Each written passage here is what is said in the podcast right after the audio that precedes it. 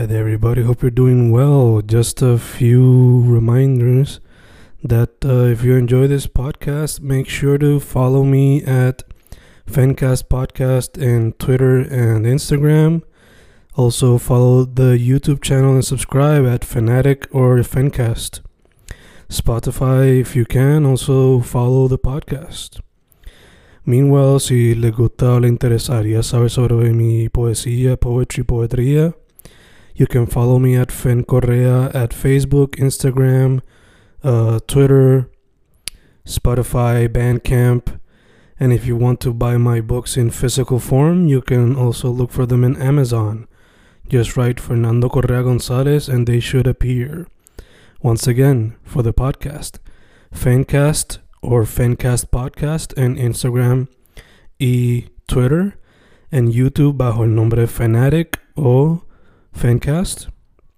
Y si le interesa mi poesía, poetría, poetry, Fen Correa en Facebook, Instagram, Twitter, Spotify, Bandcamp y en Amazon bajo Fernando Correa González.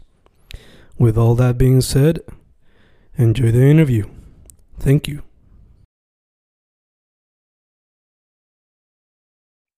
Y estamos ahí grabando, grabando Fencas, grabando hoy un episodio con alguien, eh, un músico, es de la escena independiente, pero es de un lado de la escena que quizás no se le ve tanto, porque pues se ve mucho más lo que es quizás lo urbano y lo que es más como que indie rock.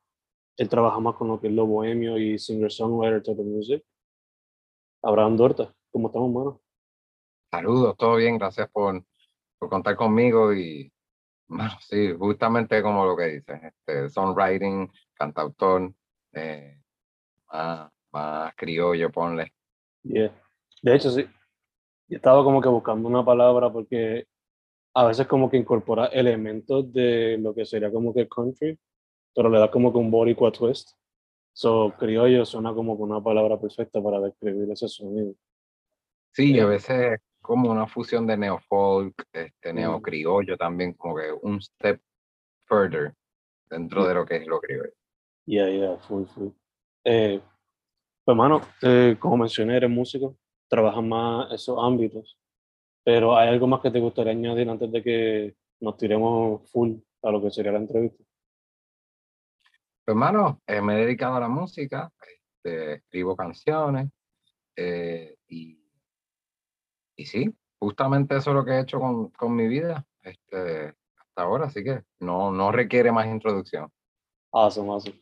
Eh, hermano, ¿cómo fue que llegaste a decidir como que este va a ser mi, ahí es mi enfoque?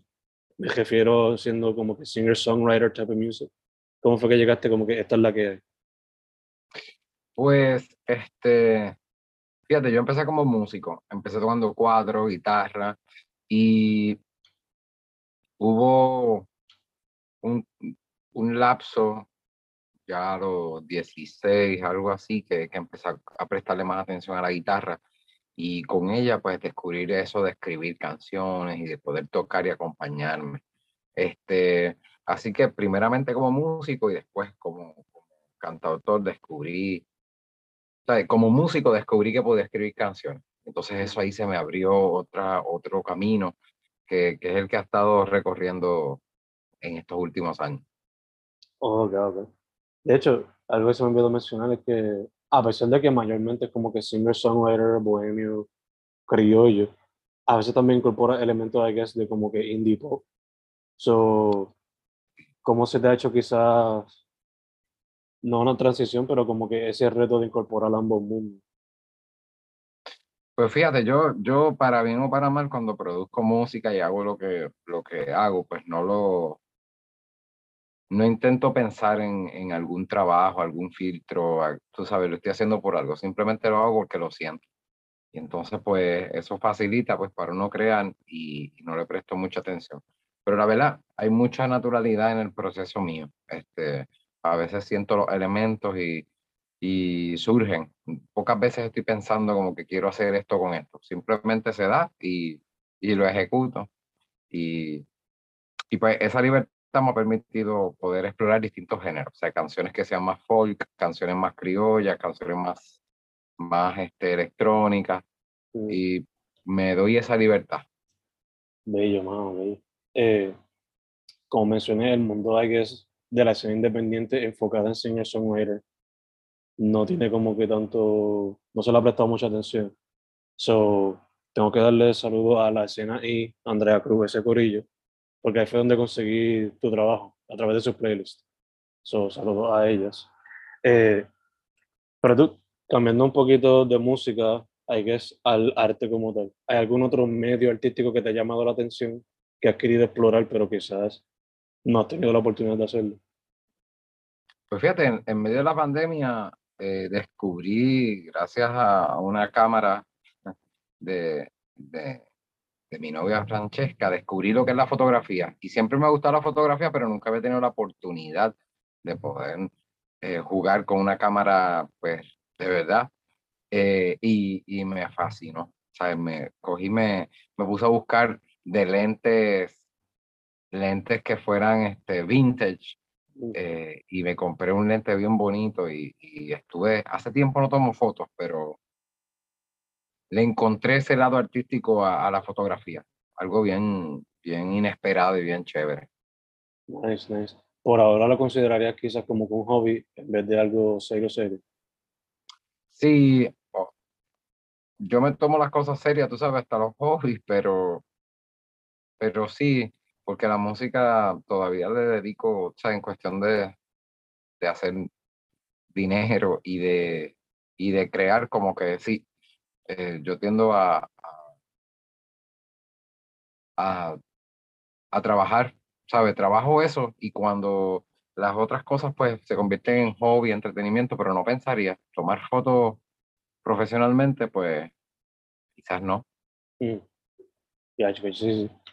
Eh, entonces, volviendo un momento a, la música, eh, vi que pues recientemente lo que han lanzado son sencillos, entre ellos colaboraciones con eh, Claro de Luna y Walter Morsiglio. Eso te pregunto, ¿cómo fueron esas colaboraciones? Bueno, igual, este, con Claro de Luna y Walter, ya Walter y yo habíamos trabajado antes, es un amigo, compañero, un, un de esos regalos que la música le da a uno en el camino. Walter es bien, bien este, proactivo en, en crear proyectos complejos en la música. Entonces, pues me, me he envuelto en, en, muchas cosas. Y pues en la, en la pandemia tuvo la idea de esta canción bien experimental, o sea, encuentro yo experimental porque son tres movimientos junto a Carlos de Luna. Es una colaboración, pero la canción tiene tres movimientos, comenzando, este, pues por él em, sigo yo y, y, después siguen las muchachas de Claro de Luna y eso fue bien chévere.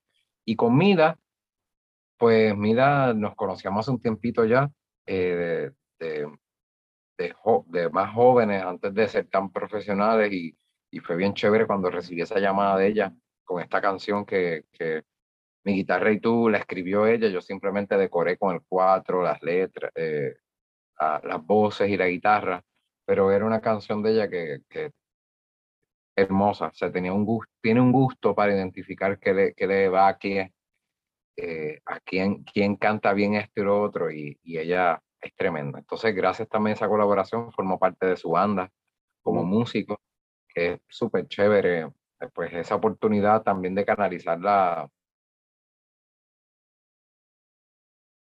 musicales siempre me ha gustado, fuera de dedicarme a la música como cantautor y como lead singer, pues me gusta también esa colaboración con, como músico con otros proyectos.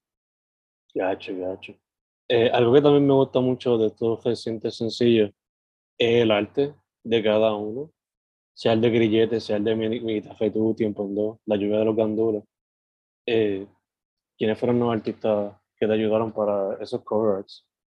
Bueno, pues, pues ah, mencionaste, eh, tres de los que mencionaste son por la misma persona, que es Francesca Maisone de FM. Este, es un plug, es mi pareja, pero no tiene que ver una cosa con la otra, es tremenda artista. Este, eh, y también se ha dado con tu, yo la, sí la recomendé, pero también mucha gente ha seguido buscando su, su arte y su trabajo, ha colaborado con Walter Morcilio, con la banda acústica Rodante, y Pues mi guitarra y tú, grillete, eh, la de tiempo en dos también, ella la hizo. Entonces, eh, la lluvia de los gandules fue Christopher, se me ha olvidado el apellido, pero es Christopher, es del área oeste. Y este muchacho lo conocí a través de la música de, de Mi Hijo de la Palma. Mi Hijo de la Palma es un, un, un aparato que hace música eh, igual neo, neo criolla, neo jíbara, y un fotógrafo de él, o sea, que, que un muchacho que fotografiaba sus eventos es este muchacho Christopher, y yo me acerqué a Christopher y él me, me hizo la, la, esa portada, ese cover art de La lluvia de Rogándole. Awesome, awesome. Eh, ya que estamos con ese tema, ese sencillo salió eventualmente en lo que es la compilación de San Juan Sound. So, te pregunto, ¿cómo sigue esa experiencia y cómo se siente ver que tu canción está en un vinilo? Algo que es tan difícil hacer hoy día. Es una emoción, es algo, wow, es algo, uno se pompea de una manera, no, se compara con cualquier publicación que uno haga, con tres discos o cuatro discos que yo he aparecido en redes eh, por ahí, qué sé yo, en Spotify puedo tener cuatro discos.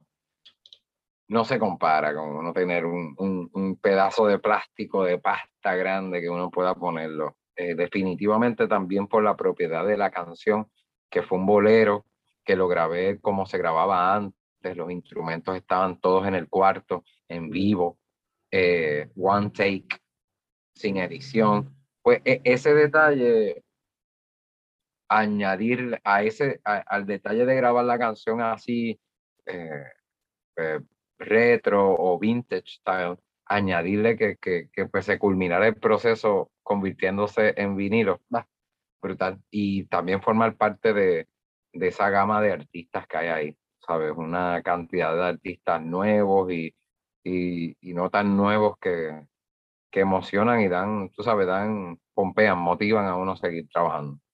Yeah, yeah, yeah. Es una, de verdad que es una tremenda colección y ojalá se pueda seguir dando, porque yo he visto otras, pero pues siempre se queda en lo digital, nunca en lo físico. So, eso es lo que a veces como que hay que pompear mucho más gente quizás a consumirlo.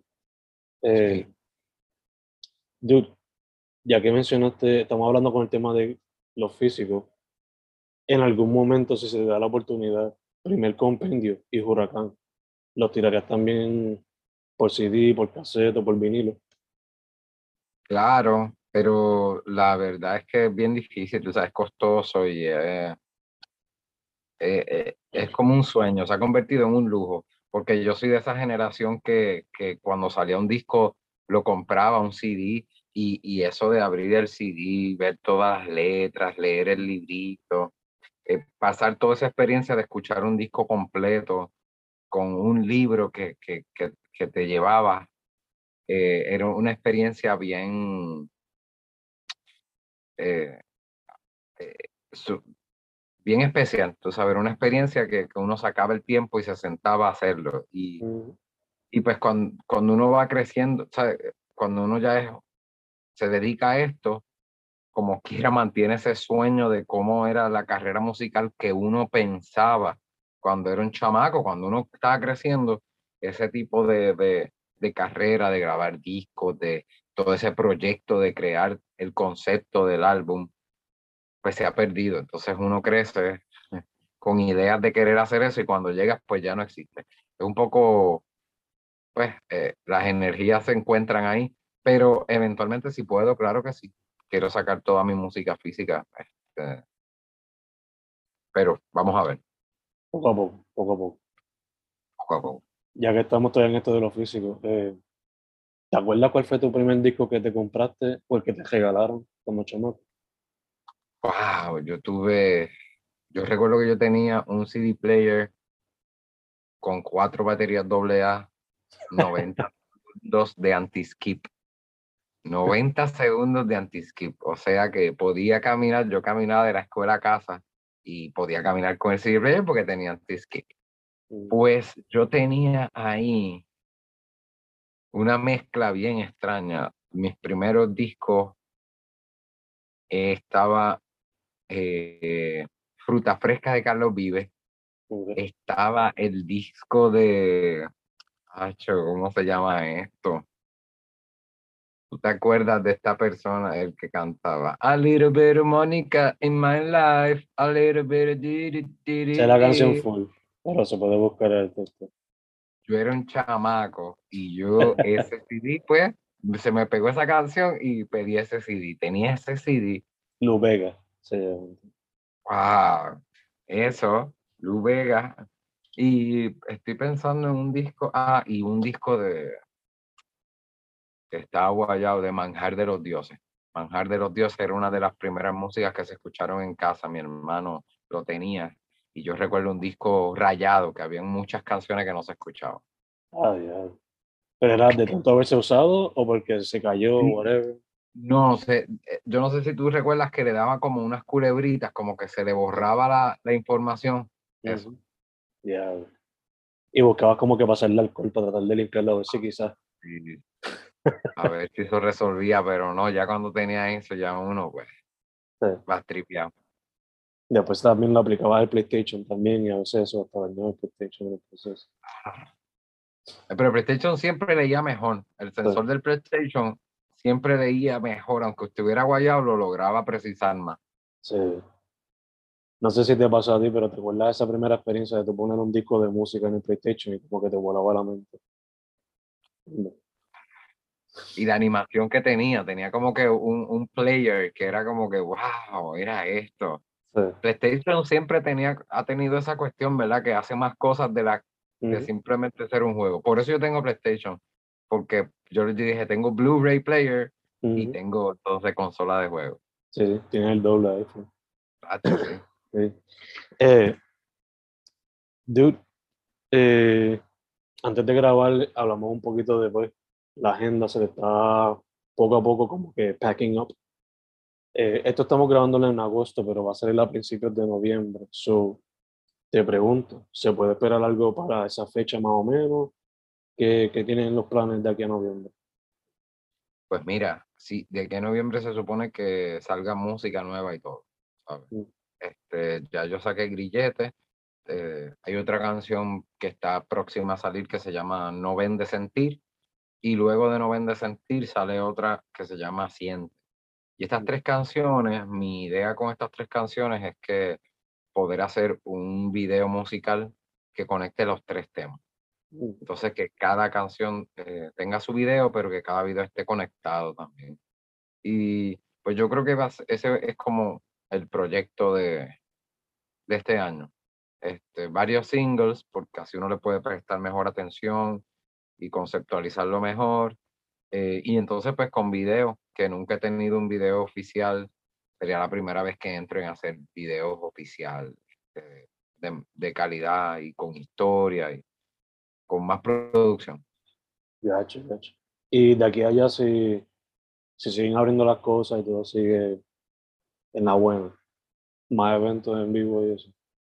Sí, se supone, se supone que más eventos en vivo y este, yo, yo llevo mucho trabajando la música, eh, pues como músico, tú sabes, como actividades, bodas y, y- y en restaurantes y música de fondo, pero eh, pues la verdad estoy bien motivado. En, en- hace poco di un concierto con dos músicos de música original y estoy motivado que, que empiece todo de nuevo para, para presentarme más bien con mi repertorio original y, y en venues donde uno presenta la música tipo concierto, ¿sabes? Que, que sí, yo estoy motivado porque esto ya em- arranque para, para, porque estoy cargado con estas nuevas energías. Awesome, awesome. Sí, sí. Se ve ya como que un poquito la luz al final del túnel. Yo sí, yo espero. Eh, mano, ahorita hablaste un poquito de cómo básicamente llevas en la música your life. So, te pregunto, ¿cómo tú has visto quizás tu crecimiento artístico en cuestión del proceso creativo? Pues bueno, he tenido mi, mi, mis lapsos, este,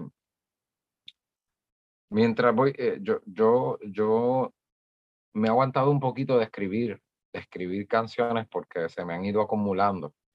Y pues la verdad, las cuestiones sociales que hemos estado viviendo y, y pues la pandemia, el huracán, todas estas situaciones y también la, lo difícil que es mover la música me ha obligado a, no me ha obligado, pero me ha, me ha, me ha quitado un poco la concentración de escribir.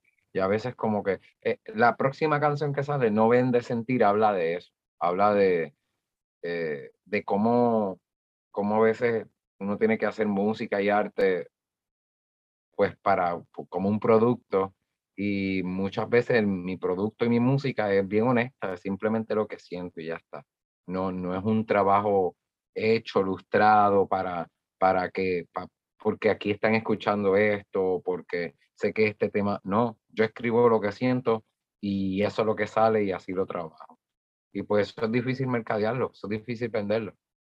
Eh, y pues, pues un poco de eso. Entonces, por esa misma línea, pues he calmado un poco la música. Eh, eh, Grillete es la última canción que he escrito. Hace poco, hace unos días, escribí una canción, pero desde, desde esta canción que escribí hace un par de días, Grillete fue la última. Y ya va como un año de Grillete, así que me he aguantado un poco. Antes me, me asustaba, me, o sea, como que decía, wow, se me fue la inspiración, la musa no viene, como que ya no me va a visitar, pero no. Eh, a veces uno está cargado de cosas, pero esa creatividad y esa habilidad que uno tiene, si uno la tiene y si uno sigue, tú sabes, haciendo algo alrededor de, de esas habilidades, llega. Cuando uno se sienta, llega. Este, y ahora lo paso más tranquilo. Pero sí me ha aguantado un poco, ha aguantado un poco por, pues, por, las frustraciones y la vida misma. Mm. No sé, como dijiste, estos últimos cuatro años no han sido fácil que se vive especialmente eh, ahorita hablamos también de las colaboraciones. So, te quería preguntar, eh, ¿hay algunos artistas que quizás como que has mirado y que te gustaría colaborar con ellos? Y adjunto a esa pregunta, ¿cómo tú ves la escena de la música independiente en Puerto Rico, específicamente en el ámbito de singer-songwriters, cantautores, los bohemios? Pues hermano, eh, sí, este, quiero colaborar con varios artistas, este, gente como Joe Louis, eh, gente como el mismo Walter Morcilio, quiero hacer una canción con él, porque yo he colaborado canciones de él o cosas que yo he hecho aparte, pero junto mí nada quiero con, con, con él hacer música. Este, y con, quiero, con Andrea misma, me encantaría trabajar música. Eh, sí, en las colaboraciones hay una magia bien chévere, tú sabes, además de que conectas con un público que, que no te conoce, eh, el colaborar por, por definición, pues eh, el resultado, la canción, el producto que sale es algo que uno solo no lo hubiera podido lograr. Y es bien enriquecedor. Este, así que con todo, ¿sabes? Todo el mundo, Lisbeth, Andrea, hay un muchacho que se llama Frido Vargas, que es un bajista que canta también. Me encanta mucho su música, lo que hace. Y inclusive la misma música mía, este, dársela a otros músicos es algo bien chévere, porque mi música no es que está escrita en un... No, es música eh, pieza, no es una música que está escrita con arreglos. A mí me gusta que cada músico toque la canción distinta, interprete lo que siente. Entonces, bien libre en, en ese aspecto y pues colaborar tanto con artistas, cantautores como músicos, pues para mí es un juego. Entonces, ¿cómo veo la escena? Pues la escena yo la veo bien y la veo mal. Hay una parte bien chévere que es que todos seguimos haciendo música, todos seguimos creando y, y hay un grupo de personas bien disciplinadas y con ganas de hacer las cosas. Este, no es fácil y mucha gente lo está haciendo. Eh, mismo yo vi el, el concierto documental de Andrea y eso es impresionante. Tú sabes, algo, yo lo veo y me cansaba de verlo y decía, tú sabes cuántos días, cuánto trabajo, cuánta intensidad para lograr eso, para lograr un trabajo honesto, para poder hacer lo que uno realmente quiere hacer. Este, y, y, no, y no perderse en el camino. Este, eso es bien difícil. Entonces, pues es bien emocionante ver cómo todos esos productos y toda esa música está saliendo. Lisbeth, este, Andrea, eh, ese Frido, Joe Louis, eh, Walter, Claro de Luna. Hay tanto y tanto talento donde quiera. Pero entonces la parte mala es que cada vez hay menos infraestructura, cada vez hay una estructura menos, menos, menos fuerte donde, donde tocar, donde hacer música original, donde, donde recibir una buena paga para poder invertir y poder hacer mejores presentaciones. Todo ese tipo de, el lado de producción y de encontrar tarimas, al igual que un público educado, un público no, no educado, no, no, no quiero sonar clasista, sino un público que, que sepa que lo que va es a escuchar música, mm.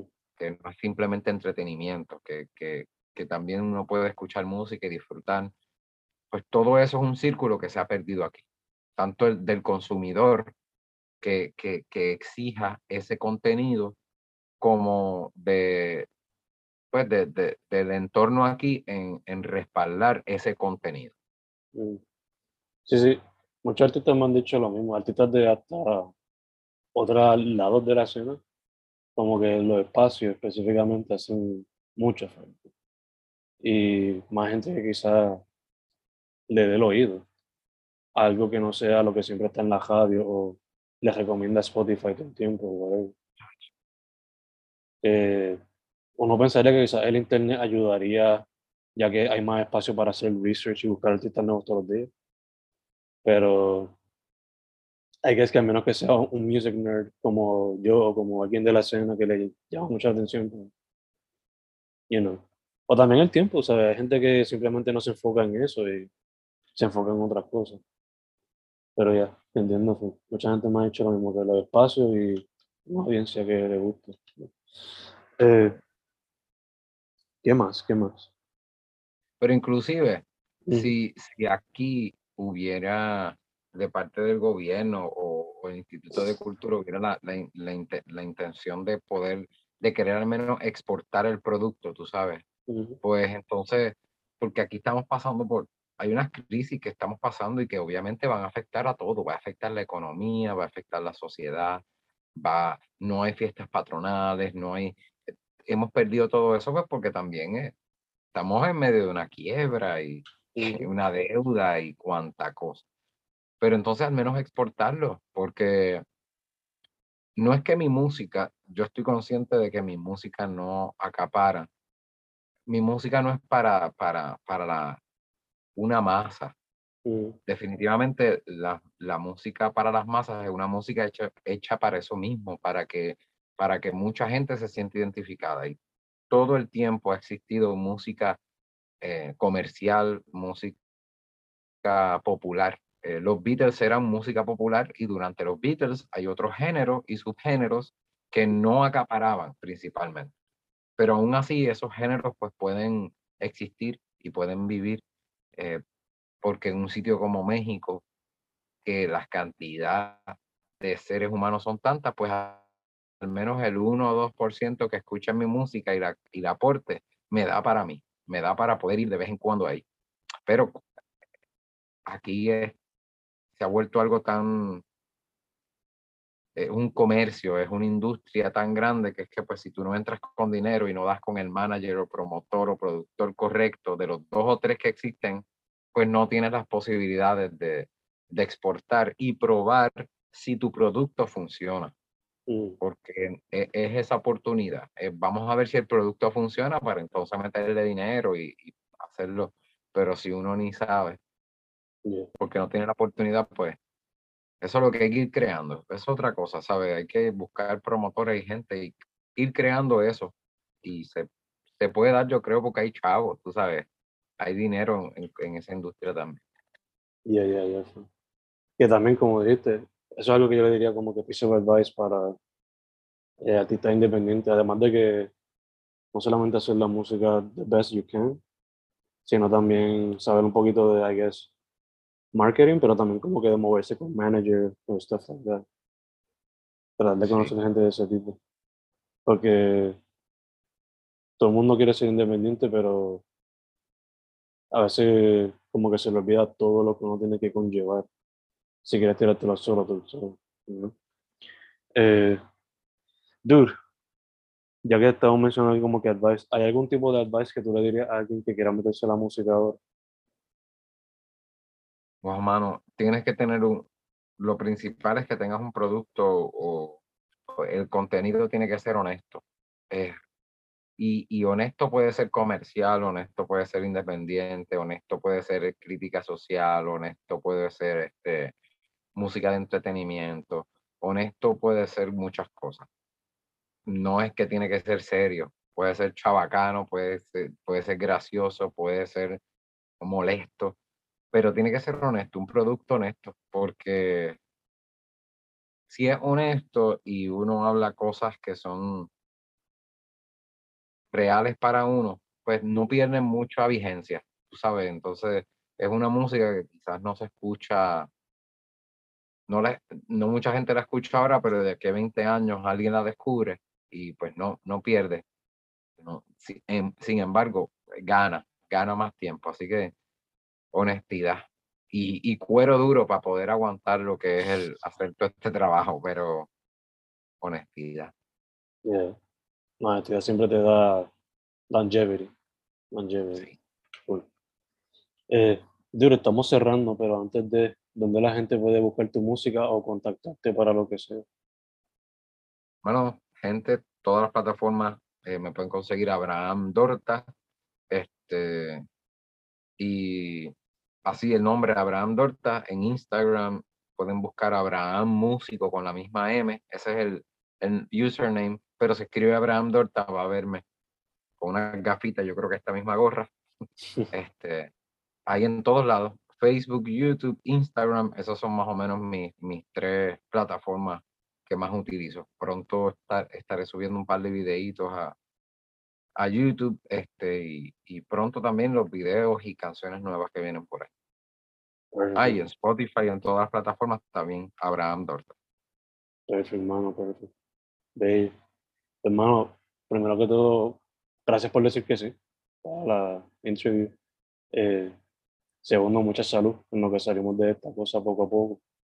Y tercero, para adelante. Me encanta lo que estás haciendo y quiero ver cómo sigue creciendo el sonido, ya que no tienes miedo de mezclar el mundo como el cantautor, con el con la bolero, con el indie pop. Me encanta que estás fusionando de todo un poco. Yeah. Gracias, hermano, gracias por tenerme y gracias también por la plataforma, tú sabes, esta plataforma de, de escoger eh, trabajar con artistas y entrevistar a, al, a la gente que, que, es mi gente, la que yo trabajo, con quien trabajo, eso es bien bueno porque uno se motiva. Gracias a ti, mano, gracias a ti. Su nombre es Abraham Dorta. Se busca así en todas las plataformas de redes sociales y streaming. Eh, ¿No tienes Bandcamp pues sí? No, he estado por abrirlo, pero no. Pues en el futuro pendiente que quizás va a haber un Bandcamp también. Sí, sí. Muchas gracias a quien por decir que sí. Gracias a ti, man. estén bien.